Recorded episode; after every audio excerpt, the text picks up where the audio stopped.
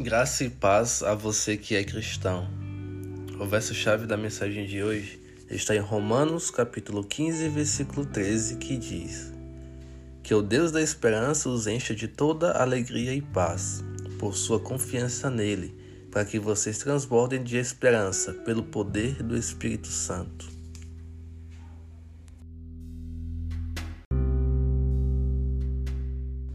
Alegria e paz são duas das coisas mais buscadas pelo homem em toda a história. Principalmente nos dias de hoje, todo mundo quer ser feliz e ter paz para viver. Quem não colou pedindo alegria ou por coisas que atragam? Quem não colou pedindo paz, aquela que excede todo entendimento humano?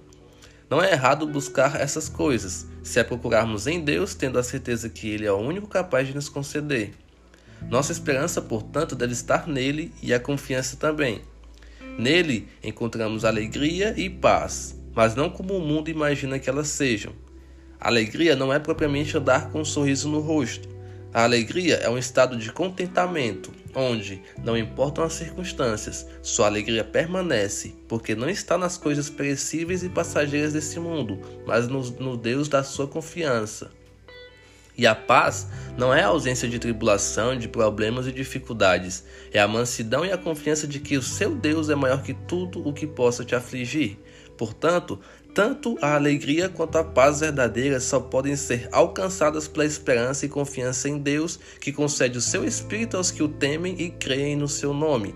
Ou seja, sem o Espírito Santo, jamais poderíamos experimentar a alegria e a paz em sua plenitude, pois nossa esperança talvez estivesse nas coisas deste mundo e a nossa confiança em nossas pequenas e frágeis mãos.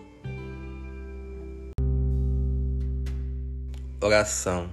Pai, poderoso e soberano Deus, concede-nos primeiramente o seu Espírito, a fim de que ele nos ensine a confiar em Ti e a colocar a nossa esperança no seu amor e poder. Também pelo Espírito, dá-nos do seu fruto, que gera alegria e paz em nosso coração em meio a situações favoráveis e desfavoráveis da nossa vida.